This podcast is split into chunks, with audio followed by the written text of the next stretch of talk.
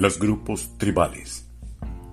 Aunque pasan de dos centenares, las tribus colombianas actuales solo se hallan clasificadas y ubicadas en un 50%, y de esta mitad, solo un 33% ha tenido estudio investigativo en materia de músicas. Esto no significa que las comprobaciones hayan sido completas. Por el contrario, solo se han logrado algunas grabaciones, en su mayoría al aire libre, es decir, a cielo abierto, como se denomina en etnomusicología, y otras veces en recinto mal aislado del medio ambiente selvático.